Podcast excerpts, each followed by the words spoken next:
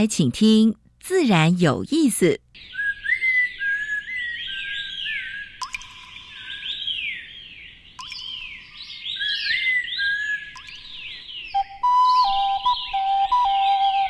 大自然是最能启发人心、最迷人的教室。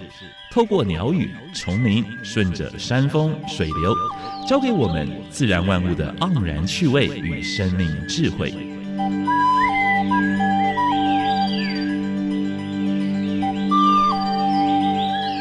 走过来，走过来，仔细听，仔细听，自然有意思。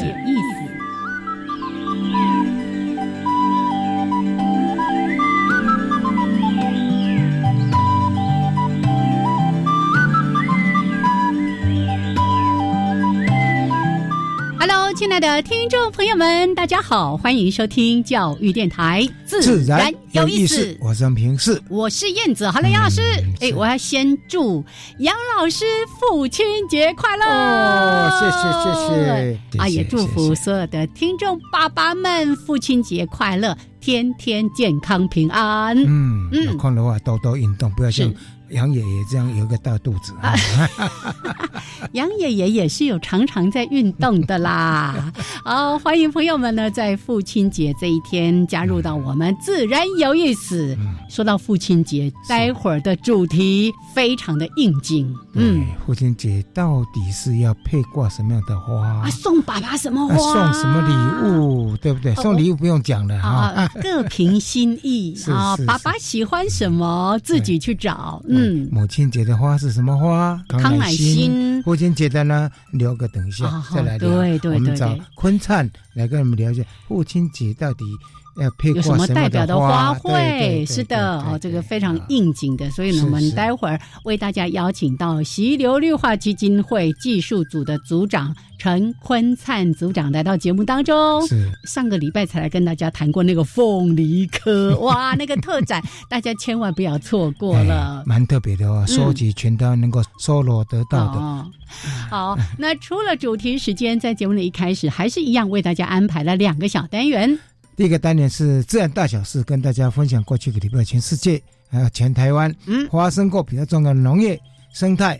还有环保的事情，对，希望有多一些的好消息。希望，嗯，对。第二个单元是燕子要跟尤崇伟要谈蛇来蛇去，对，台湾的走啊到底那个归种啊呢？哎，我们不会一直蛇哦，偶尔会跳出去讲一下那个其他的什么壁虎啦、蜥蜴啦。哎，壁虎、蜥蜴不是都讲过了吗？哦，台湾种类很多啊。好，我们来猜猜看，今天要讲什么哈？好，那。待会儿呢，再跟大家来分享这些相关的内容。一开始还是加入第一个小单元——自然大小事。风声、雨声、鸟鸣声，声声入耳。大事、小事、自然是事事关心。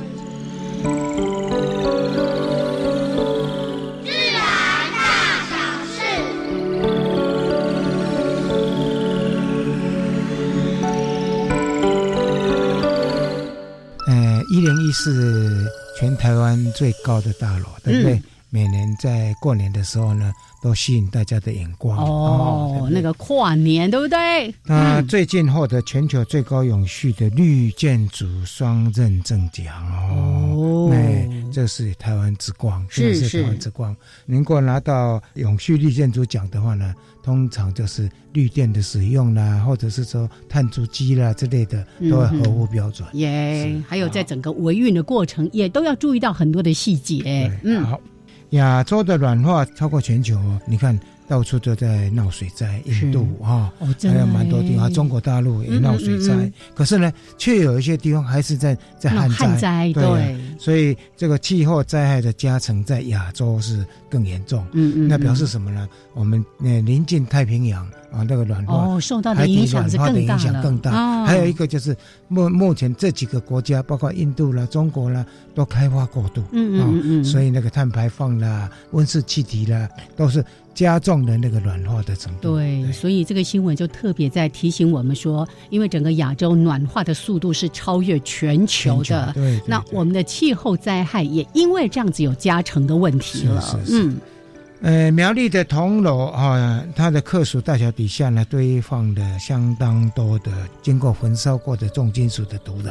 哦，是验过了，超标超太多了。嗯嗯，希望苗栗县政府好好去抓，好好去取缔啊！我不相信是抓不到的。还还没抓到啊！哎呀，不是很久了吗？中油封存碳的那个计划，听过环环评，估计三年封存三十万吨的二氧化碳。其实这个量并不大，嗯，我们希望说，呃，以后的话呢，能够封存更多啊，所以这个部分只是一个试验了，初步的试验啊。好，那有一个很好的消息，谈四三十八种蛙类的声音呢，透过一个蛙的家、蛙的家、蛙的家、蛙的家这个声纹 A P P 啊，在今年夏天就要上架了。是是，我们非常敬佩这个团队哈，好像是民间的团队，是他做出来的。啊，好像是公益的哦。对，你只要把呃录到的声纹去比对一下，就是说你听到哎，就是功德，而且说德，而且。所以上次不是有人发现，在桥底下好像有野狗啊，那个涵洞水沟在底下，结果呢，结果是拱拱狗啊，狗啊，狗啊。国际小米年，台北植物园把五种小米带进城市里面来做展示。是，那这些小小米都是台湾的原生种了哈。我听那个董景生讲，就是呃林氏所的研究员讲哈，他说台湾的尤其是做面包或者酿酒的那那个品系是不一样的，是。品质都非常好，嗯，就是量不够哦，就是产量还不够。也有拿小米来做面包哦，是是是是是，好。台湾黑熊最近陆陆续续，哎，诶，熊出没以后，可能大家也要注意，嗯，因为我们在山坡地地区有蛮多在养蜂的，啊，它被被那个蜂蜜的味道吸引过来了，啊，所以养蜂人家也稍微注意一下，那附近有养蜂也要注意熊的出没，啊，好，最后跟大家分享一则比较难过的哈，乌拉圭出现了两千只的企鹅。全部死掉了，哎，我沙滩上面，死因不明，嗯，目前正在采样做分析之中。这边有提到说，这些死亡的个体有九成都是年幼的个体，是是是是，而且被冲上岸的时候，体内没有储备的脂肪，处于空腹的状态。哦，会不会会不会是因为吃不到食物？当然也有，这是也是原因之一了。是是，好，呃，这是今天的自然大小事。燕子，等一下要跟尤忠伟来跟大家介绍台湾的爬行动物。是，那待会儿我们来听听看，今天是谁要蛇过来？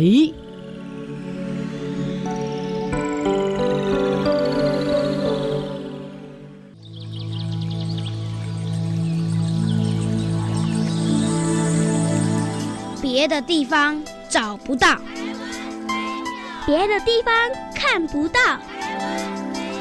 别的地方听不到。台湾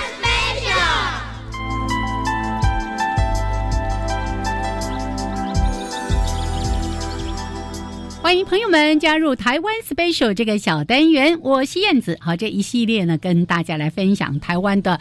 爬行动物，那跟大家来分享，就是我们台湾爬行类动物保育协会的理事长尤崇伟。Hello，崇伟，燕子姐好，大家好。是今天呢，崇伟就说：“哎，我们先跳开一下哈，这个已经连续讲了几个毒蛇，怕大家呢心里有压力，我们回来讲一下斑龟。我们理解中的斑龟呢，是一种呃野外常见，然后在呃如果有去西边河滨公园玩耍啊，其实河滨公园的那种。呃，水里的小岛上其实蛮最常见的就是斑龟，有时候会叠叠乐的那个吧。是，然后公园的水池，市区公园水池，当然虽然有很多外来种的龟啊，但是里面这个斑龟的占比还是蛮高的。是，然后呃，如果大家常逛水族馆的话，水族馆有很多每年都有很多的这个人工繁殖的小斑龟哈。那在水族水族馆的话，一般如果不称作斑龟的话，他们会称作叫长尾龟啦，因为它在小时候那个尾巴特别长，尾巴特别长，细细长长的，或者叫台湾龟哦，台湾龟、长尾龟、斑龟哦，就是它啊比较容易在宠物店出现的这个水族名称啊。嗯，所以对台湾人的认知来说呢，其实这个斑龟是容易见到的。然后它小时候哈，就是呃食性比较偏杂食一点，它就是菜跟肉它都会吃啊，当然。吃饲料的话，这个营养会均衡一点，然后晒晒太阳这样啊。那它慢慢长大之后，它的食性会有一点转换，变成是大部分吃素，嗯，啊，就比较不吃肉类的蛋白质啊。所以它有这个在成长上食性逐渐转换的一个过程。那个性上也比较敦厚了啊，比较没有什么攻击性。那你就说，哎，这个攻击性是比较而来嘛？那要跟什么比？跟巴西龟比咯。嗯嗯嗯。这斑龟跟巴西龟是市面上最容易获得的。两种乌龟嘛，哈，是那野外可能也是最常见。哦，那你就跟它比的话，巴西龟它是到长大了，它还是偏肉食一点哦，所以它的攻击性，要比方你那个有时候养的龟，你这手指头在它前面晃晃晃，它有可能会想咬，嘿，它可能不是，因为它是一条虫嘛，对，它可能不是真的要咬你，它是想要，它觉得那个东西可以吃，然后咬咬看这样。那在野外的话呢，巴西龟跟斑龟哦，可能存在一点点竞争的关系，因为它们可能会利用差不多的地方下蛋，然后那个。巴西龟可能会把斑龟的已经下的蛋哦，就是挖出来哦，甚至吃掉，用它挖出来的洞再来下蛋。是，因为它闻得到那个蛋的味道。哦，他们会这样子竞争哦。它找得到它的蛋，然后那个蛋其实是有味道，然后它找到之后，其实会吃掉了。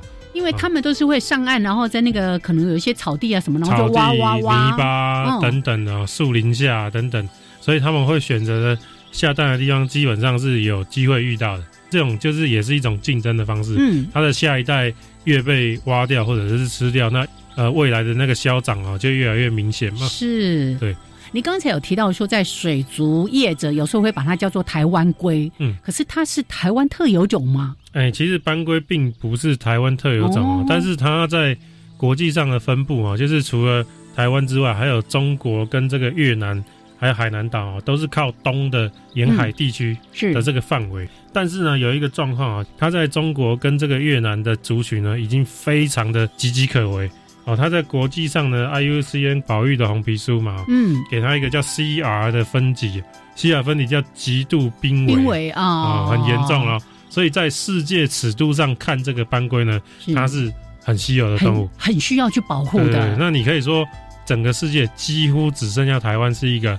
好的斑龟族群，如果其他地方岌岌可危，他们有没有有一些好的保护措施？嗯，很可能就会变成只有在台湾有而已。对，台湾是最他们最后的庇护所了哈。哦，所以我们觉得习以为常啊物种，但是在世界上是把它认定是很珍贵的。是，我们要不要做一些什么样的事情，让它可以有更好的生长的空间？其实我觉得大家有一点低估斑龟的。可能遭遇的风险呢？其实他应该要开始考虑是不是要列入保育类啊？是因为有些问题哦，就是第一个，其实我们虽然在水族馆买到的那些斑龟好像是繁殖场合法来，但是呢，有些繁殖场会会去野外刻意抓母龟，是，因为它公龟足够了，它抓刻意抓母龟进来。那你可以想象，如果野外的不断的母龟被抓走，那野外的族群终究会变得不健康啊！哦，那所以。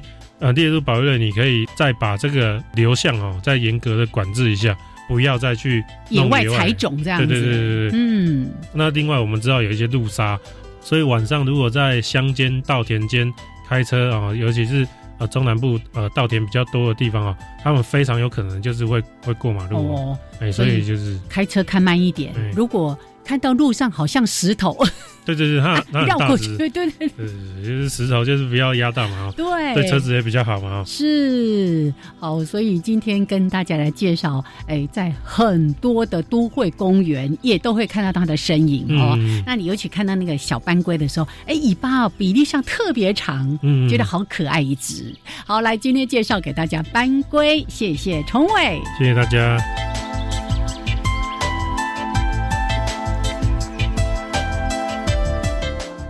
朋友们继续加入教育电台，自然有意思。我是平视，我燕子。现在跟我们对谈的是西罗环境绿化基金会的技术组的组长陈坤灿，也是我们的老朋友哦，有超级的绿手指。Hello，坤灿好。Hello，Hello，好，两位主持人好，各位听众朋友大家好。是，到现在都还有人在问我，为什么今年没有关于植物的系列单元了呢？啊，我们前两年哦，真的每个礼拜都请坤灿为大家来介绍台湾的原生植物。好，敬请期待，也许还有下一团哈。好，那我们今天呢？特别邀请坤灿再一次的来到节目当中，是因为今天父亲节。可是很多人对于父亲节该送什么花，或者是今天有什么样的代表的花卉呢？可能都没什么概念。我们特别请坤灿来跟大家来稍微的说明一下。嗯，好，母亲节送什么花，大家都知道啊。对哦，就康乃馨。嗯，但是父亲节送什么花？哦，其实一直在台湾呐，啊，台湾并没有。有特别的想法，花卉界就是民间团体啦，哈，曾经努力过，就选一个代表花，至少在父亲节的时候有个主题在哈，对于花卉产业比较有帮助，也是一种促销，对促销啊，就想了一下哈，因为。八月八号就天气还很热的时候，有什么花在这个时候比较盛开？嗯，所以大概凝聚了一下，讨论出来是用秋石斛兰，嗯，来代表一种兰花，对，来代表。事实上，它也是一种，也是一种药草。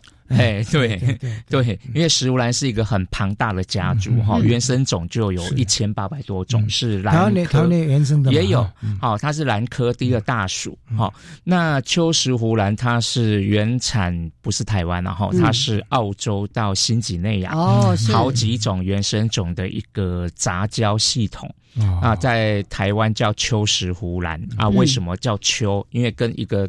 对比哈，有一个春春石斛兰，对，春石斛兰就台湾。有这个家族的原生的哈，那秋石斛兰是在夏秋季开花，嗯，好，夏秋季就开花。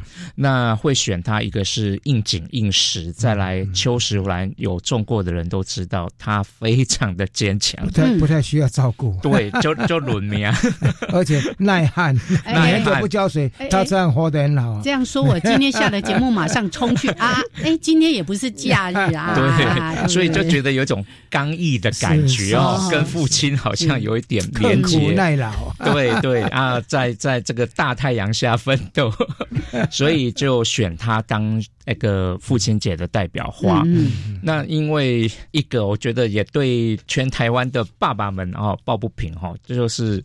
大家比较重视母亲节吧，感觉。那父亲节的话，哈，好像一个人送花给爸爸，感觉好像，哎，是不是跟那个，哎，爸爸的形象，有时候会觉得好像，不是爸爸能讲无猜忌，哎，来，你你请我这一顿啊，都好。是是是是是是，哎，如果送花的话，哈，当然啦，那个种花是怡情养性哈，而且也像秋石兰那么好种的兰花哈，我常说。哎，很多人说，哎，种的不开花。其实秋石斛兰，你把丢到屋顶，丢到阳台晒太阳就开花。不能够太湿。丢到屋顶。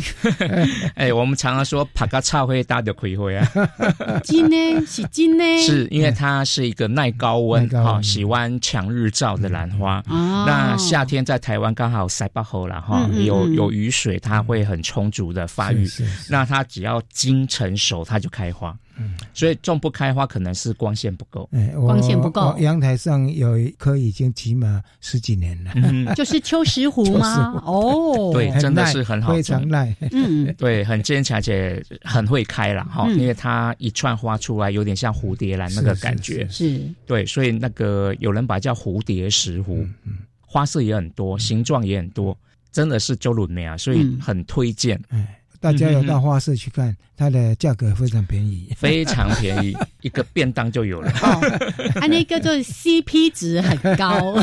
是，那推广到现在其实不太有人知道了。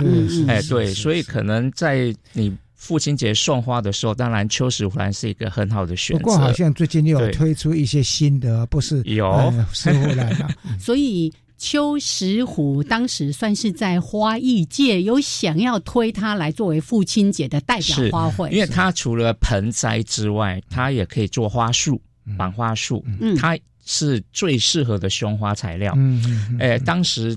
泰国种比台湾多，所以我们都从泰国进口。那花艺界都是把一朵一朵花扒下来哈，做胸花，所以在一些喜事啊，有别胸花的场合，常常会看到。结婚那个紫色的那个是的，紫红色的那一种是。那种，而且它很耐，放下来一个礼拜都它都不会掉尾。对，嗯，所以做胸花花束。或是盆花，是呃，应用方法很多，嗯哦，甚至于很多餐厅摆盘也习惯摆个石斛兰。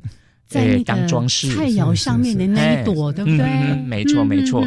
所以它一直都在花卉界。哈，那当然，如果说哎，父亲节到了啊，你爸爸刚好也还蛮喜欢花 哦，喜欢种花，你就可以选石斛来，而且是买活的给他种。哦，而且我跟大家说，虽然爸爸一直念着说啊，不猜忌，不猜忌，你送他花，他还是很开心的。而且一次你可以买不同花色的，买好买好几盆，那个价格是在。很便宜。是，可是这样刚听起来，他又拿来当摆盘呐，或者是当胸花。什么的，是一年四季都开吗？还是只有在这个季节？在台湾哈，因为台湾南北差异，气候其实也蛮大的，所以你在屏东、高雄热的地方，可能连冬天都有可能开，但是北部就不行。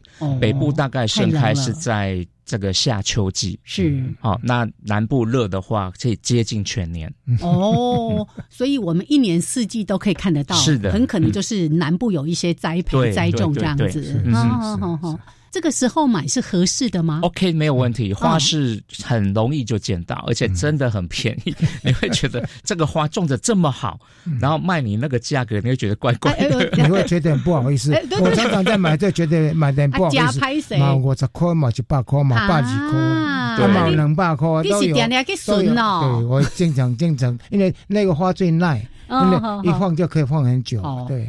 可是有人就说他就是没有绿手指，甚至形容自己叫黑手指，还是可能把这个花给种坏了。哎，是什么原因呢？就光线不够，太频繁浇水，大概是这两个原因。像我们在台北或是在宜兰哈，我我通通常石斛兰、秋石斛兰买回来是盆栽嘛，在室内看一两一个月卸掉之后，我就会把它拿出去放。拿出去放，像我有树，我就把它绑到树上。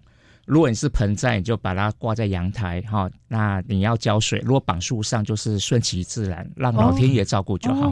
每年自然开花，可以撑好几年，真的可以撑很久。你刚刚说的浇水浇太多，太频繁，太频繁，对，所以。比较正确的对待方式是，就如果你你是挂在阳台的话，你可能一周浇个两次，大概就够了。哦，一周两次，那也大概就是一般的这个植物盆栽的浇水频率。对，因为它耐旱能力很强。嗯，而常常有人烦恼说：“啊，我出去玩一个礼拜怎么办？两个礼拜怎么办？”然后不要理它，秋石斛兰完全不会有事情，还活得好好的，是是是，很坚强的话，所以很符合父亲的形象。那个花朵其实也是挺美丽的啊，很美，就是有粉嫩的颜色。其实现在杂交品种很多，绿色、黄色，哦，所以不是只有那个紫紫的那个颜色，那个太多了，那是最普通款。那应该送爸爸哪一款呢？哎，其实我觉得都好，新鲜的好。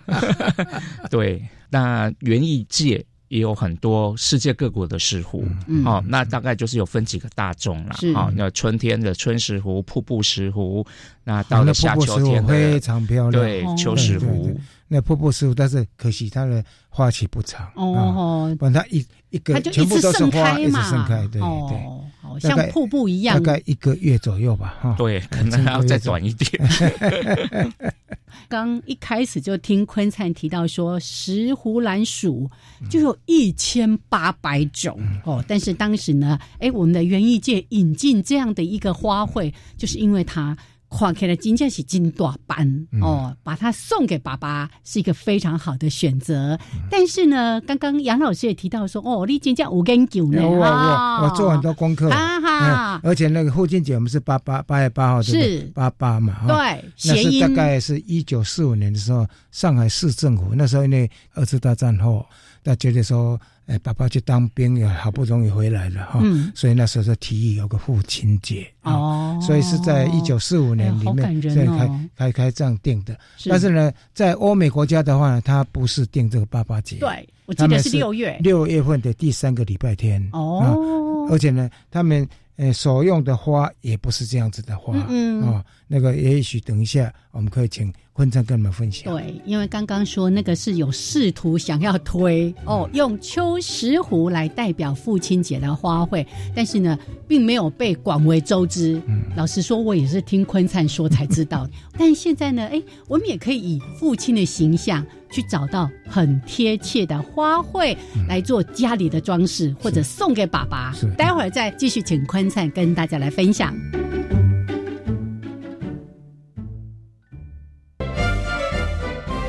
各位听众朋友们，大家好，我是超级公民购的节目主持人苏格格苏明祥。爸爸是我们最坚强的靠山，感谢一年三百六十五天都如此辛苦优秀，为我们付出一切的爸爸，在这一个属于您的日子。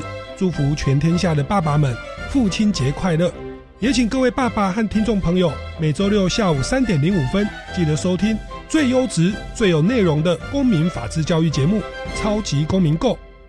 加油！我是头号粉丝，大家一起来加油打气！第十九届杭州亚运今年九月二十三号到十月八号在中国大陆杭州举行。亚运是亚洲竞技层级最高，而且举办规模最大的综合性运动会。我们一定要帮台湾健儿加油打气，让选手有信心超越自我。预祝选手们在亚运比赛勇夺奖牌，让世界看见台湾。以上广告是由教育部提供。大家好，我是台北市大安分局分局长王宝章。遭诈骗不分年龄层，要小心，提高警觉，保障自身财产安全，别被高获利的诈骗手法骗了。审慎判断投资管道，确保资产安全。开心买卖货品要警惕，一夜式广告被骗，损失很惨痛。请慎选有交易支付平台的商家才安心哦。加外加外，阿玛波拉，加根格玛西卡斯达斯。的加古拉布古列列，大家好，我是来自台东的胡代明，这里是教育电台。那罗哇那咿呀那呀哦哎呀，那是你呀鲁玛的呀恩哦，朋友们就爱教育电台。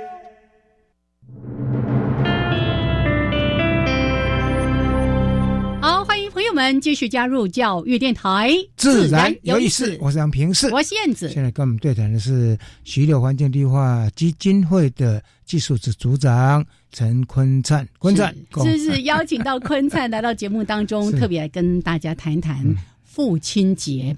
哎，说到这边哦，我就一定要讲一下，每一年到这个时候，大家开始就会流传一个漫画。在前几年，我们开始第一次看到的时候，就觉得哦，好好笑。可是越想越不对，父亲节就会把它说成是父亲节，就父亲了。哎哎，喜欢吗？爸爸买给你。喜欢吗？爸爸买给你。像我们这当老爸了，就是要这样子啊！你任劳任怨呐，你父亲，你父亲节啦。但是我真的是要说，父亲是给我们依靠，给我们仰望，还有给我们。敬爱的，他是债权人，不是我们的债务人。好，我们回来。那很有良心。对对对，我们要好好的敬爱我们的父亲。真的，这一生哦，这个父亲对家庭的付出，妈妈的爱是那么的温暖，所以我们常常会感受到妈妈的爱。可是父亲是用另外一个方式来爱我们。好，我们回来。对，请坤灿跟大家来介绍。除了刚才说的秋石斛之外，那事实上还有蛮多的花卉，我们也建议给大家。对，还蛮多的哈。所以。大概也是跟父亲的形象有所连接，是。所以现在的话，你父亲节送花，你到了花店，那除了秋石斛兰之外，你同时还可以看到很多的向日葵。嗯，因为向日葵像太阳一样。现在是开花时间，对，就是开花时候，所以父亲像太阳。哦，所以向日葵也用的非常的多。那主要是绑花束，那向日葵的这个花很大。所以绑起来的话也不用多了，六朵八朵就会非常的壮观。是，所以送给爸爸很有分量。哦，那个感觉很厉害。赶快举手发发问，因为我也买过向日葵，那个切花，对不对？是。可是我觉得回去插花盆，它很快就谢。对呀，有没有什么好方法？呃，这个没有更好的方法，因为切花来讲的话，像刚才我们说秋石斛兰真的很耐。这个插水，秋石斛兰插水可以两周、三周都没有问题。但是你说。那个向日葵的话，可能就一周左右就会凋谢。对啊，哎，这跟吸水性跟它的这个水分蒸发有关系。那好花不常在啦，反正送了哎，心意到哎，在这个几天内可以欣赏它，感觉到哎，子女送给你的这个心意，我觉得就够了。嗯，那不向日葵好像有蛮大朵的，也有比较小朵。有现在有改良哈，不同的不同的品品种，对不对？现在有改良，小的感觉上好像接下来比较耐。对，没错，因为传统大多我们做观赏的，或是做甚至吃葵瓜子的，这个太大，重量也很重，是一下子头就垂下来。高高。那现在是改良到就是切花专用的种，所以比较瘦一点，比较细一点，花也比较小，小一点，比较小，而且以前都是一枝一朵，嗯，现在是一枝好几朵。哦，对，一枝好几朵，对，因为我那孙子才种过，他讲。他他在班上表现不错，他们老师送他三个种子，哦，你种下去九十三天就可以开花啊！真的，他在期待九十三天开花。九十三 天呐，他那个是一枝好几朵。嗯，对，就是这个是观赏专用的这个品种。哦，好，所以向日葵。爸爸像太阳，所以向日葵是非常适合拿来来给他送一束向日葵。对，这个很多。那同样也叫太阳花的非洲菊啊，非洲菊，哎，好像是迷你版的，是是是，比较小，比较小，那这花色很多哎，花色花色非常多哦，从红色系的、黄色、橘色、白色、奶油色，嗯，哦，到橘粉色都有。台湾真的很厉害哈，这。非洲菊它是从国外进来的，但是我们能够发展到切花外销出去。对，因为原产就非洲，好是非洲。那在台湾一引进的时候，但是种的没有很成功。后来就是到普里。普里之后，他们盖往事种，哎，就种的很成功。到现在的话，田尾产量也都还蛮高的。所以除了就台湾自己使用之外，还有部分然后少部分还可以外销。对，但是目目前比较困扰就是花非洲觉得有一种斑潜蝇，嗯，它会寄生产卵在那个。那个那个叶子的叶弱之间，常常造成简历上的困扰了。哦，对，没错。所以目前还是内销是主力。好，那因为它在插花上面或是花束都很好用。是啊，那。新品种又一直引进，因为国外像现在最流行的是花瓣 QQ 的，卷卷的、卷卷的，很很可爱。因为往常都是像太阳这样平平的，是是是，对啊。然后就是有大朵的，好有大朵、小朵，哦，虽然复瓣的也有，哦，也有复瓣，也有复瓣的，非常漂亮。那送给爸爸。这个非洲菊的话，在颜色上有什么特别的挑选大概是以暖色系了，还是以橘黄色系为主啊？哈，那你送爸爸大概不会选太柔美的颜色。好，那这个非洲菊也很多。那还有一个花也很符合这个哎爸爸的感觉了哈，火鹤花。对，火鹤花火鹤，哎，火鹤花是是是。所以我们常送火鹤花，五鹤吧，五鹤 谐音。而且火鹤花可以。撑很久，嗯，非常非常久。大概我想，我家里有一棵，是大概我看四个月应该有了，还还继续还继续红红的。哎，我的经验是永远。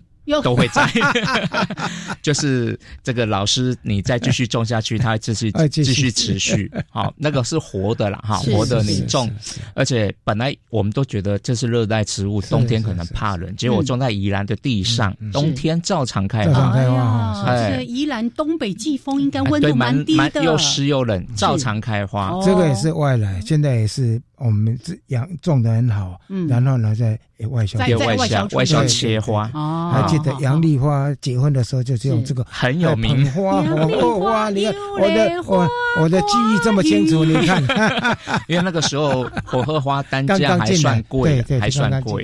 对，我们现在开始在回忆。哦，所以火鹤花，火鹤的话。我们可以直接买盆栽回来吗？有，它切花其实品种更多哦。切花有大朵的，而且复色的也很多。那盆花的话，颜色就是都是单色的，是是。那很会开，真的很会开哦，可以全年，如果你放室内窗边，它就开了。是它，所以不需要很强的阳光。它曝晒会差会大，所以它是半日照就好。半日照，OK OK。所以刚才已经说了好几个了，向日葵。非洲菊跟火鹤，对不对啊？那像刚刚说到向日葵，就是很漂亮、很热情，可是它比较不耐，就可能哎，顶多一个礼拜。那刚刚说的非洲菊好像就好一点，呃，也差不多一个礼拜多了哈，一个礼拜多。啊。火鹤花是真的，单一朵插水它可以三周，单一朵插水接下来哦。啊，如果是活的，它是起码几个月哦，可以岁岁年年。可以全年开，是不是还有一种天堂鸟？天堂鸟也很符合男士的那种，为什么呢？是因为它像。呃，一个是它是橘色的，也是比较温暖的颜色。然后那个直挺挺的花，雄雄 壮威武，好像一只很有精神抖擞的鸟啊！因为它的那个包片的构造很像鸟嘴，是所以天堂鸟。所以这个用在父亲节花，它主要是做插花，是哎插花。所以这个好像会比较贵一点啊。呃，单价还好，但是就是它很很。要让设计师表现。是，对，因为它的造型比较奇特，而且它比较大、比较重，所以通常那个作品做起来都会蛮大的，一盆回来，对，或是一大束。啊。好，来，那我们先跟大家分享这边。哇，刚才已经说了好几个，大家有没有笔记起来啊？讲到向日葵、非洲菊，还有呢。就是比较偏向橘色暖色系的花，其实都蛮合适的。刚刚说到的天堂鸟，还有火鹤花。好，我们待会儿回来再继续的，请坤灿跟大家来分享。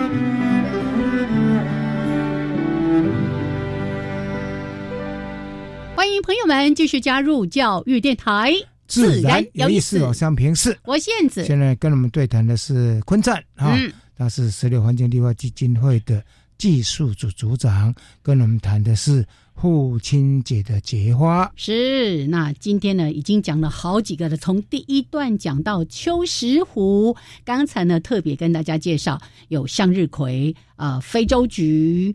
天堂鸟跟火鹤花哦，那个火鹤的颜色是红啊！哎，我现在还看到那个红有各种深浅不同的红，对不对？对，很多啊哈。好，那我们就来说一说，如果大家想种。向向日葵，蛮多人喜欢，最容易入手的，对，因为用从种子就可以了，对不对？对，向日葵当然我们买盆栽、买切花也可以。如果家里有空间，自己种更好玩。是，呃，我们去买这个种子啊，不要去迪化街买那熟了。对，我刚刚就要提醒大家，因为那个熟的跟生的看出看起来是一模一样。对，那个小包装种子一包大概二三十块而已，便宜的。对，里面有几粒种子。那我们种法就是这样子哈，因为向日葵不喜欢移植，所以我们要就是种下去就不要再去移它了。它不喜欢移植，所以也并不合适去用那些盆栽可以，但是不要移来移去哈。就是你可以找个比较大的盆子哈，那直接种子就种了就固定了哈。那我们土翻松，肥料加一点之后，我们就把向日葵种子拿来哈，尖尖的朝下。尖尖的朝下，对，因为它一端比较圆一点，胖哈，一边比较尖，尖尖朝下塞进去看不到就好了，然后就浇水，啊，大概一个礼拜左右就发芽，差不多三天三天。哦。我现在正在种，你那个快生种。没有非常新鲜的种子，然后它就挺起来了，就长了嘛哈。那在这个尤其是子叶长出来的时候，要特别呵护，因为那个很肥很厚的这个子叶。蜗牛很喜欢吃，对对，蜗牛很喜欢，哎，所以要特别注意一下，要防蜗牛，防蜗牛。如果院子里面蜗牛很多，要抓，哎，对，要抓，然后就让它持续的茁壮。那后续肥料还是要加哈，因为它长得还蛮高大的。嗯，那因为关系到你种的是什么品种。啊，一般的话，通常都会都会有一公尺以上的高度，嗯，所以有必要的时候要立个支柱支撑一下一下，风的话会吹倒。对，那接下来就是做作业的时候了哈，开始长花苞的时候就可以观察一下它的花苞有没有随着太阳转，嗯嗯，很好玩的哦，非常好玩，非常好，非常好玩，因为跟你的建筑物的受光面其实是有点关系啊，那就观察一下它的花苞。等到它开花的时候，你再观察花开了会不会转。嗯，好，那当然最后就开花。嗯，那跟光线有关系，因为我们从小念书都说，哎，向日葵花会随着太阳转，事实是这样子吗？嗯哼，哎，然后我们去年就发生一件糗事哈，哎，公家机关种向日葵，种了一大片，结果游客来，哎，怎么每一朵都。背对着游客，本来你期望一下车就看到都是向日葵的花颜，很漂亮嘛。哎，怎么都是背对着？结果它就是朝向阳光最多那一面，非常有趣。哦，那是游客来的时间不对吗？呃，可能是大家下车的地点不对。所以父亲节的时候呢，如果送爸爸向日葵的种子也蛮不错的，嗯全家就可以一起来玩，对不对？一起养这样子，一起观察，对不对？这个时节种还来得及吗？没有问题，OK，OK，OK，因为。我那个孙子的第二批已经收种子了，要种下去了，已经萌芽了。哎，向日葵全年都可以种，都可以种，都全年都不是只有夏天这个时候。对，夏天当然感觉很有阳光，是 很有太阳。嗯好好，好，在种植上面也没什么特别要去挑剔的，就是光线要充足，排水好，排水好，对了，排水要要好一点的，不能够积水的。对，他刚才讲过，那移植是。切忌移植，你移植的话呢，它就呃第三天没有那根茎没有长好就枯，它就连连好的因为它是轴根系的植物，所以移植比较容易把根弄断，对，它就吃水，它就会凋萎了。还有就是瓜牛了，如果要瓜牛要剪，对，幼年期刚长的时候啊，那个幼芽的时候要特别注意。如果非移植不可，是不是那个？旁边的土球挖宽一点，还是有困难啊！真的，呃，如果是你是盆栽移盆栽还好，如果是地上说，哎，这里不好要移过去的话，那根都会断掉。尽量不要移，尽量不要移。好，所以是种固定的。那还有一个好玩，就是因为它品种很多，如果你是种了食用品种，最后你会吓一跳。哎，一个植物可能有两米高，哦，第二个那个花盘。可能直径大，直径会接近三十公分，那很重，对，非常大。对，你到欧洲去玩，到日本去玩，他们会种整整田的那个时候呢，那个就是像脸一样大的，真的超美的，会很壮观呢。台湾的话呢，也有人种这个，但是呢。好像经济价值比较没那么高，都是观赏用，观赏比较多了。当然可以长了葵瓜子也可以吃啦。向日葵现在已经在开了，是说大家可以去看向日葵，可以看向日葵，那就带爸爸去看向日葵。没有带种子，然后回家自己种，找个阳台自己种。说到这个，是台湾哪些地方最有美丽的这个向日葵花田可以看？像在这个花东。好，花东他们在这个稻作的这个两期稻作之间啊，有的会是休耕，嗯，他把它做绿肥，是。啊，绿肥，而且是景观绿肥，是是，就先看漂亮啊，等到。结实之后，就是耕耘机把它打碎，翻到田里面当肥料。呃，花东，然后像桃园一带也都很普遍啊，就是当做也就当景观用。是，一般来说都是用比较小颗，不是那么大颗大概花朵的直径十几公分而已，十几公分。对，那个比较矮一点，那有特别选拔过适合台湾的气候。是是。那个我记得每年的过年的时候，在台湾乡下云林呢。嘉义了都很多哦，然后会吸引非常多人去拍照，对，变网红景点。哎，没错没错。所以呢，就大家稍微 Google 一下，如果说哎，我想带爸爸去看向日葵，也许也可以找得到。哎，对，没错。好，所以种也不难，但是呢，就是你要先确认你的种植的地方，还有品种都要先选好。嗯。好，除了种向日葵，刚刚说到的这几种，也是象征着父亲节。很适合的花卉，有没有哪几个也适合大家来种一种的？哦，就火鹤花卉非常适合大家种，从办公室到居家环境都很适合。因为它是半日照，它半日照比较比较容易照顾。我做过实验就好了。对，你在办公桌点电灯，也可以让迷你种开花。嗯，哦，还有迷你种，还还有迷你种，那个花朵大小只有汤匙那么大，非常可爱。好，这个是很适合居家种。当然。如果说你是收到那个子女送的是花束的话，也有保存的好的方法。因为如果是种花束，都是一个塑胶袋包起来嘛，那里面装的水其实很有限。嗯，那我是建议拿回家之后，把底下的塑胶袋剪开。嗯，剪开之后。找个瓶子之后就装清水，把它装进去。一个重点，水不要加太多。嗯，因为非洲菊、向日葵其实它们的花梗哈，或是它们的茎上面有很多的毛。嗯，你水太多，很容易就烂掉，会会感觉不太好。所以你水浅浅有吸到水就好。哦，因为很多人会习惯把那个水装到快要满起来，那个对他们不好。哎。哦，就是 people 啊，对，尤其夏天热，它会分解比较快，就会味道不太好。对，其他植物这种插花也也像这样吗？原则上都是这样，一般都不要太多了。对，好，所以你把它剪开，就可以直接吸到我们家的新的水。那能够的话，每天换水，因为很简单嘛，因为那一束花我们没有拆开嘛，是，所以你把它拿起来。水倒掉，再加新的，再装回去就好了。你这样子有做的话，可能这个观赏期会多几天。嗯，哎，那个观赏寿命会比较久，也比较好，不会引蚊子在里面解决，解决，味味道可能比较好一点。哎，对，那个插花瓶哦，如果你真的一两天、两三天没换。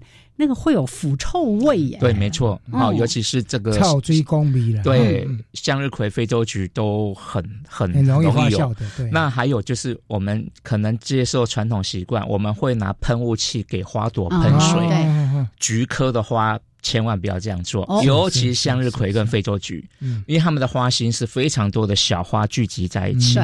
那这些花都有花粉、花蜜，是非常营养的物质，加上水。啊，霉菌就来了，就发霉了。所以一般我们教插花都会说，像火鹤花喷水那没有关系，可是菊花类的向日葵、非洲菊千万不要喷。这个专家在说了，记住哦，哈，哎，这经常大家会犯的错误。是是是，请随时接受我们的 call in。哦，喷的可能会发霉。是是是，因为我真的会觉得哦，每一次就买那个花束回来。哇，像玫瑰花也是一插，好像隔两天呢就开始扔，就逃高高。给你看，对，就想说啊，到底要怎么样？有什么好的方法可以让他们可以开久一点？是，嗯，就是这一些方法。然后放的地方就是室内嘛，桌子桌上都可以，但是不要闷，不要闷，哎，哦，空气要流通，空气流通。那闷的话也会凋的比较快，因为花朵成熟会产生乙烯，嗯，乙烯这个气体会让花凋萎。嗯，好，所以有些花很敏感，是。像那个夏天还可以看到玫瑰，还有一点玫瑰，或是说这个洋桔梗，乙烯一多它就垂头了，是，对，所以就要空气流通。哦，还有这些也都是敏感源哦，要注意。是是。哦，你是说那个呼吸道过敏？对呀对呀，好，所以你刚才提到的那个这些切花。水不要太多，是通用的。哎，通用。哎，那个大多数的花都可以用这个原则。是，哎，就是有吸到水就好。嗯，啊，当然有例外，像莲花，莲花水要非常高，因为它本来就在水里面的，它就是水生的。对，哦，那是特例。哎，我一直犯这个错误，我总觉得要多给它一些水。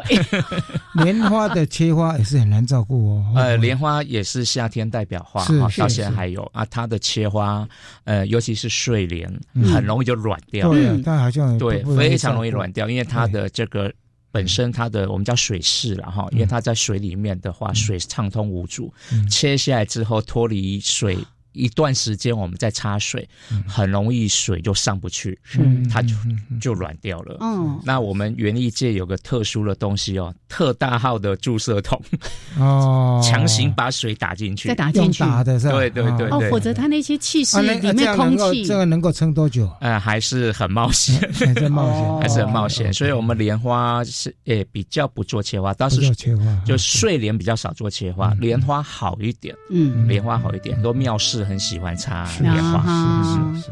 反正呢，如果你觉得你没有那么大的能耐去把这些切花照顾好，就买最耐的那一种 就对就秋石斛兰跟 跟火鹤。好，我们今天呢，在父亲节特别谈一些啊比较代表父亲形象的花卉，或者在这个时间。比较适合来送给爸爸的花朵，我们今天非常的谢谢坤灿来跟我们分享，谢谢，谢谢。大家，拜拜，拜拜。不要忘了，如果你还没准备父亲节的礼物，听完节目就会开始准备动身了，哈，好好好，来，谢谢大家，心意是的，也祝福父亲们健康平安。我们下次节目见，拜拜，拜拜，拜拜。